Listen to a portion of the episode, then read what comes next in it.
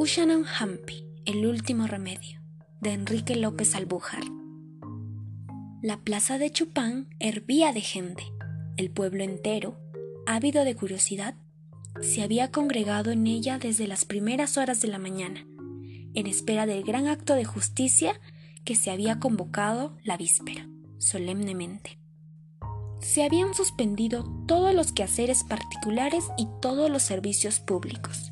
Allí estaba el jornalero, poncho al hombro, sonriendo, con sonrisa boba, ante las frases intencionadas de los coros. El pastor greñudo, de pantorrillas bronceadas y musculosas, serpenteadas de venas, como lianas en torno de un tronco. El viejo silencioso y taimado, mascador de coca sempiterno. La mozuela tímida y pulcra, de pies limpios y bruñidos como acero pavonado, y uñas desconchadas y roídas, y faldas negras y esponjosas como repollo. La vieja regañosa, haciendo perinolear al aire el uso mientras barbotea un rosario interminable de conjuros. Y el chiquillo, con su clásico sombrero de falda gacha y copa cónica, sombrero de payaso, tiritando el abrigo de un ilusorio ponchito que apenas le llega al vértice de los codos.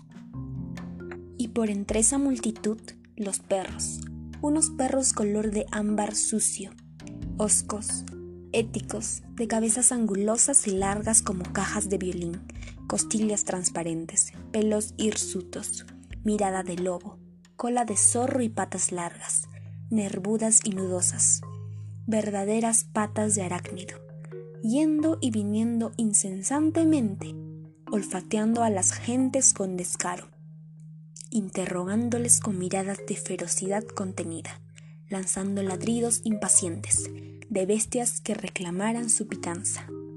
Se trataba de hacerle justicia a un agraviado de la comunidad, a quien uno de sus miembros, Kun Semaille, ladrón incorregible, le había robado días antes una vaca, un delito que había alarmado a todos profundamente, no tanto por el hecho en sí, cuanto por la circunstancia de ser la tercera vez que un mismo individuo cometía igual crimen algo inaudito en la comunidad. Aquello significaba un reto, una burla a la justicia severa e inflexible de los yayas, merecedora de un castigo pronto y ejemplar. Al pleno sol, frente a la casa comunal y en torno de una mesa rústica y maciza, con macicez de mueble incaico, el gran consejo de los yayas, constituido en tribunal, presidía el acto solemne, impasible, impenetrable, sin más señales de vida que el movimiento acompasado y leve de las bocas chacchadoras, que parecían tascar un freno invisible.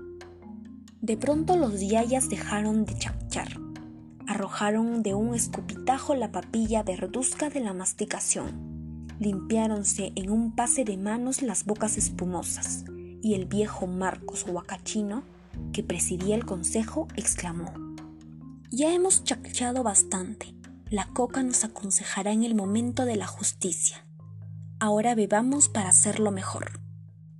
Y todos, servidos por un decurión, fueron vaciando a grandes tragos un enorme vaso de chacta. Que traigan a Kunse Malgue, ordenó Huacachino una vez que todos terminaron de beber. Y, repentinamente, maniatado y conducido por cuatro mozos corpulentos, apareció ante el tribunal. Un indio de edad incalculable, alto, fornido, ceñudo, y que parecía desdeñar las injurias y amenazas de la muchedumbre. En esa actitud, con la ropa ensangrentada y desgarrada por las manos de sus perseguidores y las dentelladas de los perros ganaderos, el indio más parecía la estatua de la rebeldía que la del abatimiento. Era tal la regularidad de sus facciones de indio puro, la gallardía de su cuerpo, la altivez de su mirada, su porte señorial, que a pesar de sus ojos sanguinolentos, fluía de su persona una gran simpatía, la simpatía que despiertan los hombres que poseen la hermosura y la fuerza. Suéltenlo, exclamó la misma voz que había ordenado traerlo. Una vez libre Malle, se cruzó de brazos, irguió la desnuda y revuelta cabeza, desparramó sobre el consejo una mirada sutilmente desdeñosa y esperó. José Ponciano te acusa de que el miércoles pasado le robaste una vaca mulinera y que has ido a vendérsela a los de Ovas. ¿Tú qué dices? ¿Verdad? Pero Ponciano me robó el año pasado un toro. Estamos pagados. ¿Por qué entonces no te quejaste? Porque yo no necesito de que nadie me haga justicia. Yo mismo sé hacérmela. Los yayas no consentimos que aquí nadie se haga justicia. El que se la hace pierde su derecho. Ponciano, al verse aludido, intervino. Malle está mintiendo, Taita.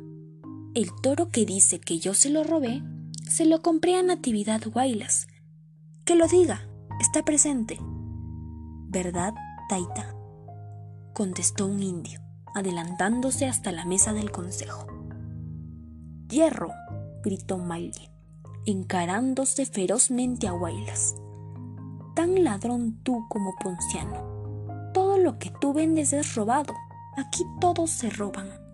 Ante tal imputación, los yayas, que al parecer dormitaban, hicieron un movimiento de impaciencia al mismo tiempo que muchos individuos del pueblo levantaban sus garrotes en son de protesta y los blandían gruñendo rabiosamente. Pero el jefe del tribunal, más inalterable que nunca, después de imponer silencio con gesto imperioso, dijo: Kunse Malye, Has dicho una brutalidad que ha ofendido a todos. Podríamos castigarte entregándote a la justicia del pueblo, pero sería abusar de nuestro poder. Y dirigiéndose al agraviado José Ponciano, que, desde uno de los extremos de la mesa, miraba torvamente a Malque, añadió: ¿En cuánto estimas tu vaca, Ponciano? Treinta soles, Taita. Estaba para parir Taita. En vista de esa respuesta, el presidente se dirigió al público en esta forma. ¿Quién conoce la vaca de Ponciano? ¿Cuánto podrá costar la vaca de Ponciano? Muchas voces contestaron a un tiempo que la conocían que podría costar realmente los 30 soles que le había fijado su dueño. ¿Has oído, Maile? dijo el presidente al aludido. He oído, pero no tengo dinero para pagar. Tienes ganados, tienes tierras, tienes casa. Se te embargará uno de los ganados. Y como tú no puedes seguir aquí porque es la tercera vez que compareces ante nosotros por ladrón, saldrás de Chupán inmediatamente y para siempre. La primera vez te aconsejamos lo que debías hacer para que te enmendaras y volvieras a ser hombre de bien. No has querido. Te burlaste del Yachischún la segunda vez tratamos de ponerte bien con Felipe Tacuche, a quien le robaste 10 carneros. Tampoco hiciste caso del Algi Achishum, pues no has querido reconciliarte con tu agraviado y vives amenazándole constantemente. Hoy le ha tocado a Ponciano ser el perjudicado y mañana quién sabe a quién le tocará. Eres un peligro para todos, ha llegado el momento de votarte y aplicarte el Hitareshum. Vas a irte para no volver más. Si vuelves, ya sabes lo que te espera. Te cogemos y te aplicamos Ushanan Hampi. ¿Has oído bien, Kunse Maye? Maile se encogió de hombros, miró al tribunal con indiferencia, echó mano al walkie, que por milagro había conservado en la persecución, y sacando un poco de coca se puso a chachar lentamente. El presidente de los Yayas, que tampoco se inmutó por esta especie de desafío del acusado, dirigiéndose a sus colegas volvió a decir Compañeros, este hombre que está delante de nosotros es Kunse Maguille, acusado por tercera vez de robo en nuestra comunidad. El robo es notorio, no lo ha desmentido, no ha probado su inocencia. ¿Qué debemos hacer con él? Botarlo de aquí, aplicarle Hitalishum, contestaron con una voz de yayas, volviendo a quedar mudos e impasibles. ¿Has oído, Malie? Hemos procurado hacerte un hombre de bien, pero no lo has querido. Caiga sobre ti, Hitarishum. Después, levantándose y dirigiéndose al pueblo, añadió con voz solemne y más alta que la empleada hasta entonces. Este hombre que ven aquí es Kunse a quien vamos a votar de la comunidad por ladrón. Si alguna vez se atreve a volver a nuestras tierras, cualquiera de los presentes podrá matarle. No lo olviden. De curiones, cojan a este hombre y síganos. Y los yayas, seguidos del acusado y de la muchedumbre, abandonaron la plaza. Atravesaron el pueblo y comenzaron a descender por una escarpada senda, en medio de un imponente silencio, turbados solo por el tableteo de los shukuyes. Aquello era una procesión de mudos bajo un nimbo de recogimiento. Hasta los perros, momentos antes inquietos, bulliciosos, marchaban en silencio, gachas las orejas y las colas, como percatados de la solemnidad del acto. Después de un cuarto de hora de marcha por senderos abruptos, sembrados de piedras y cactos tentaculares y amenazadores como pulpos rabiosos, senderos de pastores y cabras, el jefe de los yayas levantó su vara de alcalde, adornada de cintajos multicolores y de flores de plantas de manufactura infantil, y la extraña procesión se detuvo al borde del riachuelo que separaba las tierras de Chupán de las ovas. Suelten a este hombre, exclamó el yaya de la vara, y dirigiéndose al reo. Kunse desde este momento tus pies no pueden seguir pisando nuestras tierras porque nuestros jircas se enojarían, y su enojo causaría la pérdida de las cosechas, y se secarían las quebradas y vendría la peste. Pase el río y aléjate para siempre de aquí. Maille volteó la cara hacia la multitud, que con gesto de asco e indignación, más fingido que real, acababa de acompañar las palabras sentenciosas del Yaya, y, después de lanzar al suelo un escupitajo enormemente despreciativo, con ese desprecio que solo el rostro de un indio es capaz de expresar, exclamó: Ismaitamikui. Y de cuatro saltos saltó las aguas del Chillán y desapareció entre los matorrales de la banda opuesta, mientras los perros, alarmados de ver a un hombre que huía y excitados por el largo silencio, se desquitaban ladrando furiosamente, sin atreverse a penetrar en las cristalinas y bulliciosas aguas del riachuelo.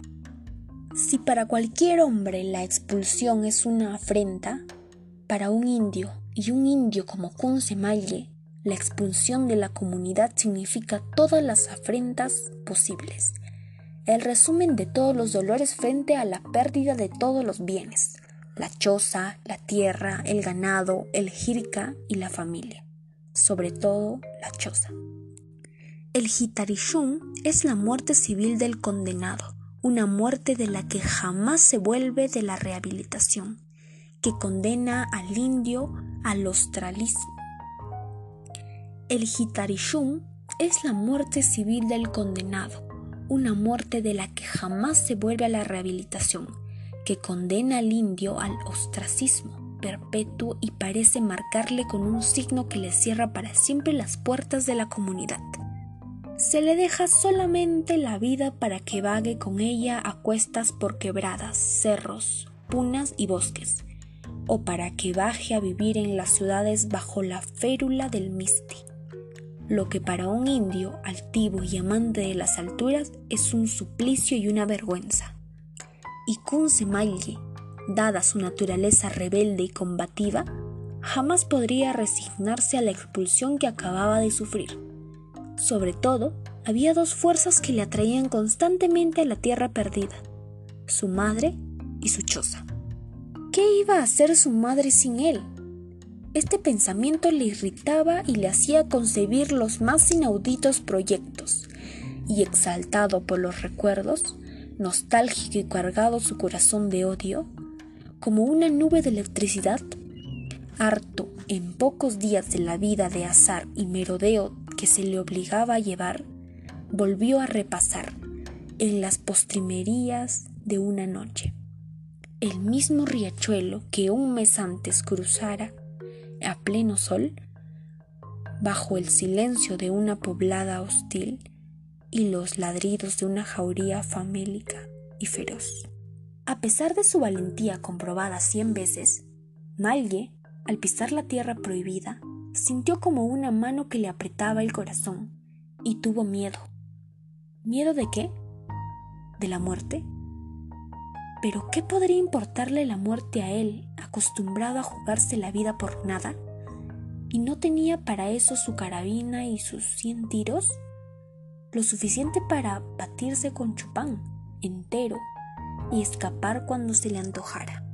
Y el indio, con el arma preparada, avanzó cauteloso, evitando todos los ruidos, volteando los matorrales, por la misma senda de los despeñaderos y de los cactos tentaculares y amenazadores como pulpos, especie de viacrucis, por donde solamente se atrevían a bajar, pero nunca a subir los chupanes, por estar reservada para los grandes momentos de su feroz justicia. Aquello era como la roca tarpeya del pueblo. Maile salvó todas las dificultades de la ascensión y una vez en el pueblo se detuvo frente a una casucha y lanzó un grito breve y gutural, lúgubre, como un gruñido de un cerdo dentro de un cántaro.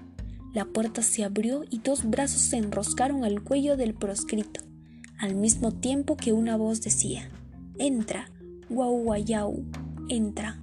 Hace muchas noches que tu madre no duerme esperándote. ¿Te habrán visto? Pero el gran consejo de los yayas, sabedor por experiencia propia de lo que el indio ama su hogar, del gran dolor que siente cuando se ve obligado a vivir fuera de él, de la rabia que se adhiere a todo lo suyo, hasta el punto de morirse de tristeza cuando le falta poder para recuperarlo. Pensaba, Malye volverá cualquier noche de estas. Malye es audaz, no nos teme, nos desprecia y cuando él siente el deseo de chacuchar bajo su techo y al lado de la vieja Anastasia, no habrá nada que lo detenga. Y los yayas pensaban bien. La choza sería la trampa en que habría de caer alguna vez el condenado, y resolvieron vigilarla día y noche, por turno, con disimulo y tenacidad verdaderamente indios. Por eso aquella noche Apenas Kunzemaile penetró a su casa, un espía corrió a comunicar la noticia al jefe de los yayas. Kunzemaile ha entrado a su casa, Taita. Nastasia le ha abierto la puerta, exclamó palpitante, emocionado, estremecido aún por el temor, con la cara de un perro que viera a un león de repente. ¿Estás seguro, Santos? Sí, Taita. Nastasia lo abrazó. ¿A quién podría abrazar la vieja Anastasia Taita? Es Kunze. ¿Está armado? Con carabina, Taita. Si vamos a sacarlo, iremos todos armados. Kunze es malo y tira bien. Y la noticia se esparció por el pueblo eléctricamente. Ha llegado Kunze Maille. Ha llegado Kunze Maille. Era la frase que repetían todos estremeciéndose. Inmediatamente se formaron grupos. Los hombres sacaron a relucir sus grandes garrotes los garrotes de los momentos trágicos.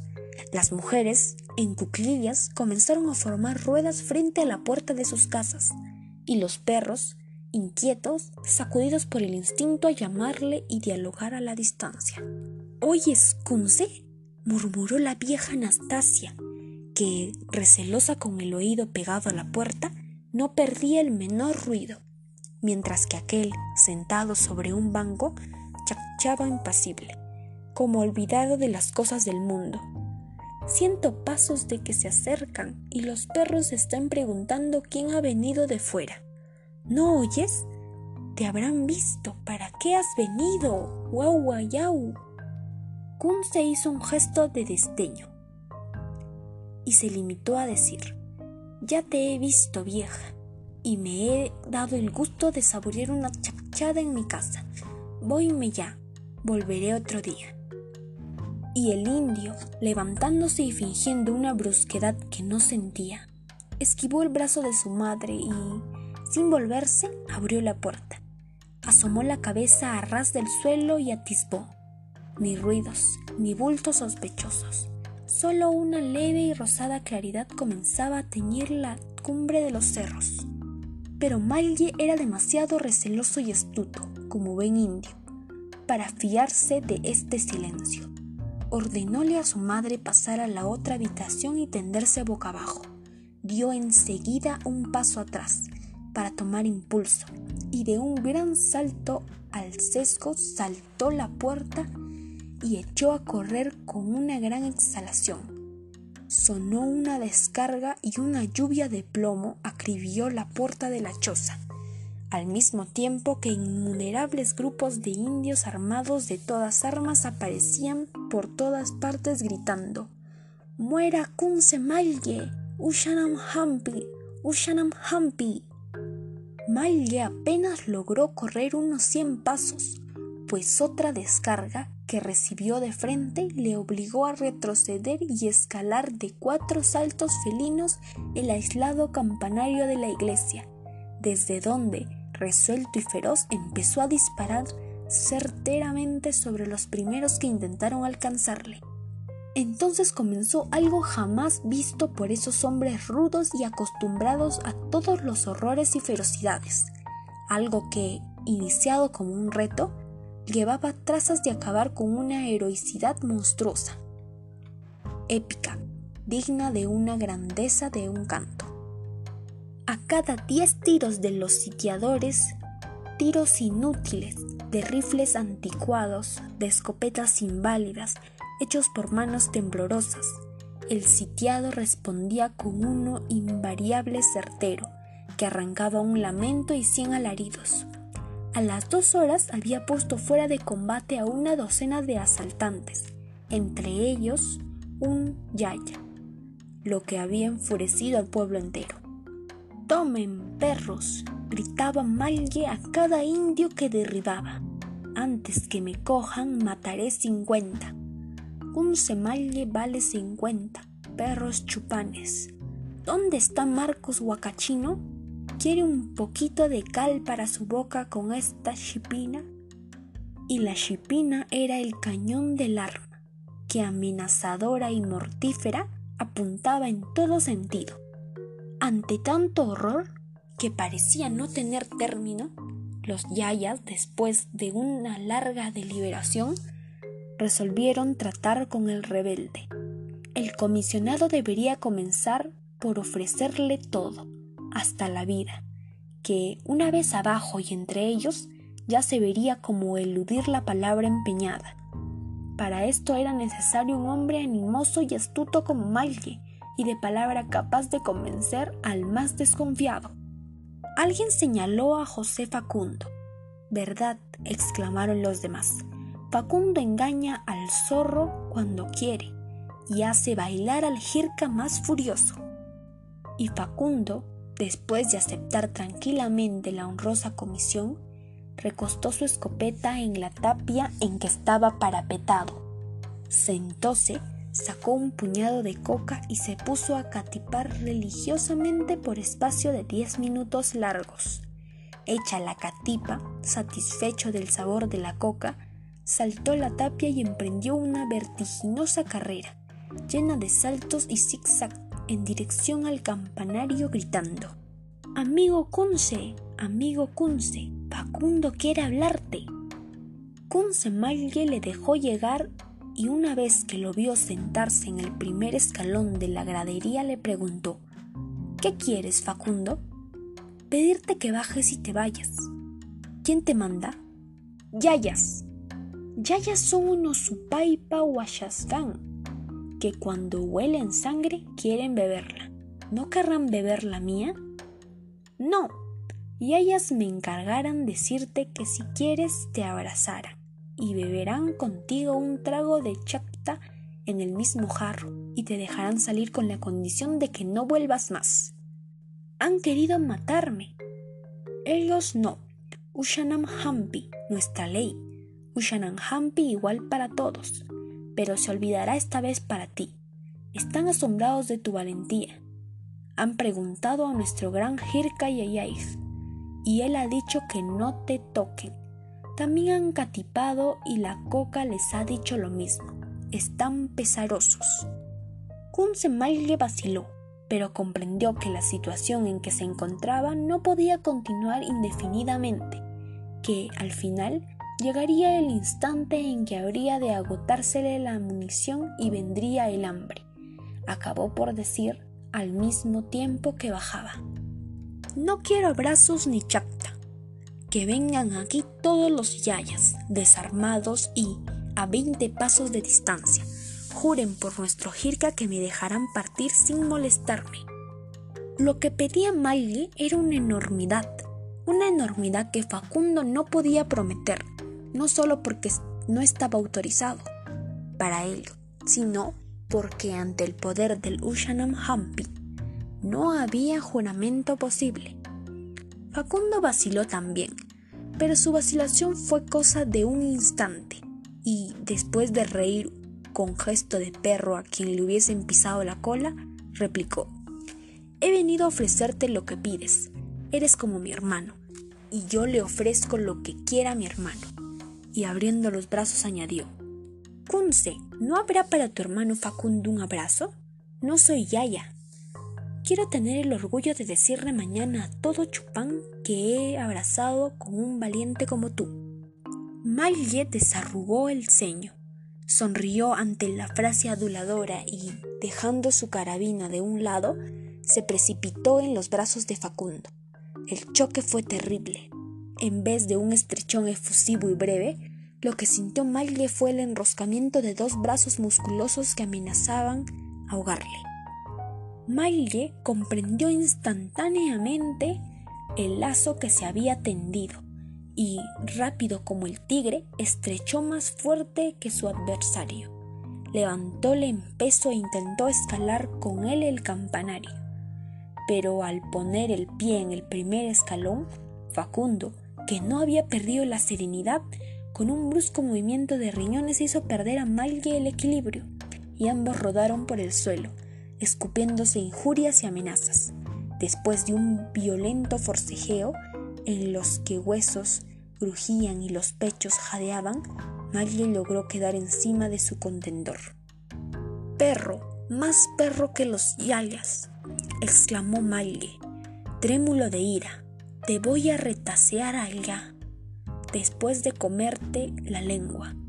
Ya está, ya está, ya está. Uchanam Hambi.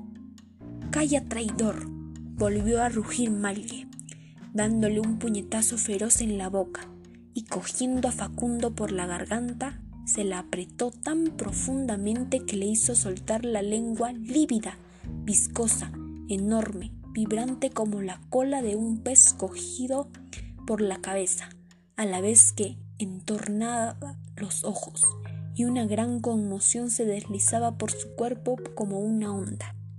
Maile sonrió satánicamente, desenvainó el cuchillo, cortó de un tajo la lengua de su víctima y se levantó con intención de volver al campanario.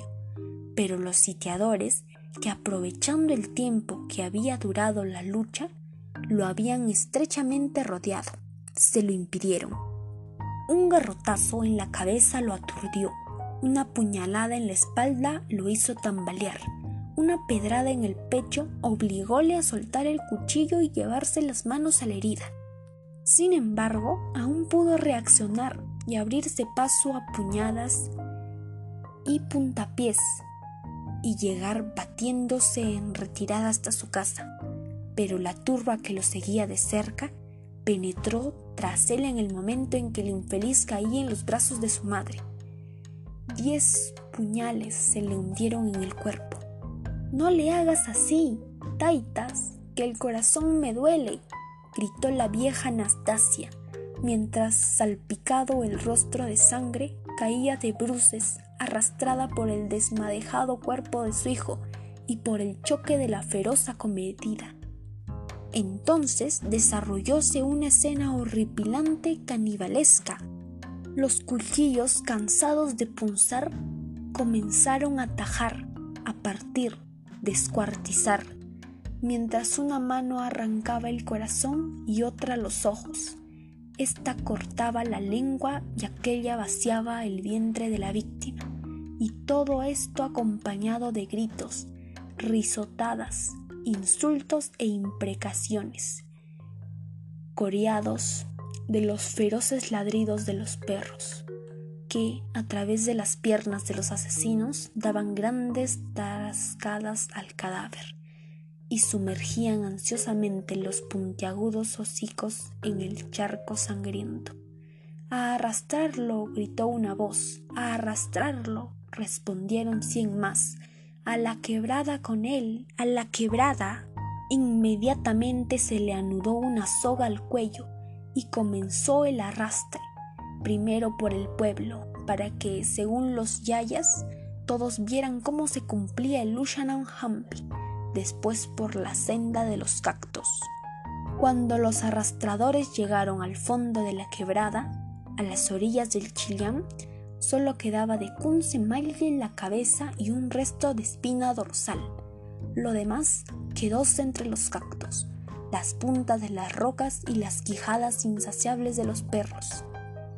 Seis meses después, todavía podía verse sobre el dintel de la puerta de la abandonada y siniestra casa de Maille unos colgajos secos, retorcidos, amarillentos, grasos a manera de guirnaldas, eran los intestinos de Kunze Maille, puestos allí por mandato de la justicia implacable de los yayas.